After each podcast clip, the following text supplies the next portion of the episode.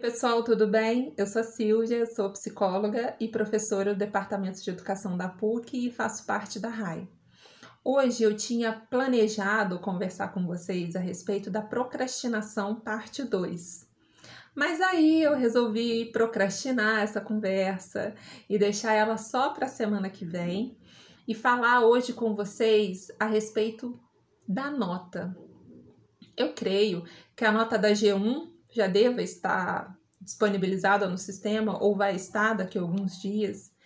E tem alguns estudantes que olham para a nota e, e veem a imagem deles. É, a nota, pessoal, não representa vocês, ou melhor, a nota não é a imagem de vocês. Né? O que representa vocês como estudantes e, e que deve ser o foco de vocês é a forma como vocês lidam com o processo de aprendizagem, é a forma como vocês lidam com os desafios que envolvem o processo de aprendizagem e que eu tenho certeza que não são poucos. Então, a mensagem que eu queria destacar aqui hoje é que você se gratifique pelos esforços que você realizou durante esses três ou dois meses de aula. Isso porque você enfrentou vários desafios até chegar aqui. Enfrentou uma pandemia, enfrentou uma adaptação de um ensino à distância, enfrentou uma nova forma de encontrar aprendizagem.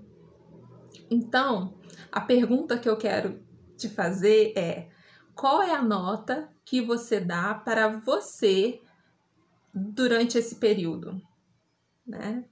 Vou estar esperando essa nota aqui embaixo no Instagram, no feed, não sei o nome disso.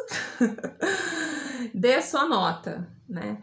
É, que nota representa os seus esforços. E aí, pessoal, seja gentil com vocês mesmos, né? Gratifiquem pelos esforços que vocês realizaram até aqui, porque vocês merecem. Cada um fez uma trajetória, cada um está enfrentando um desafio diferente.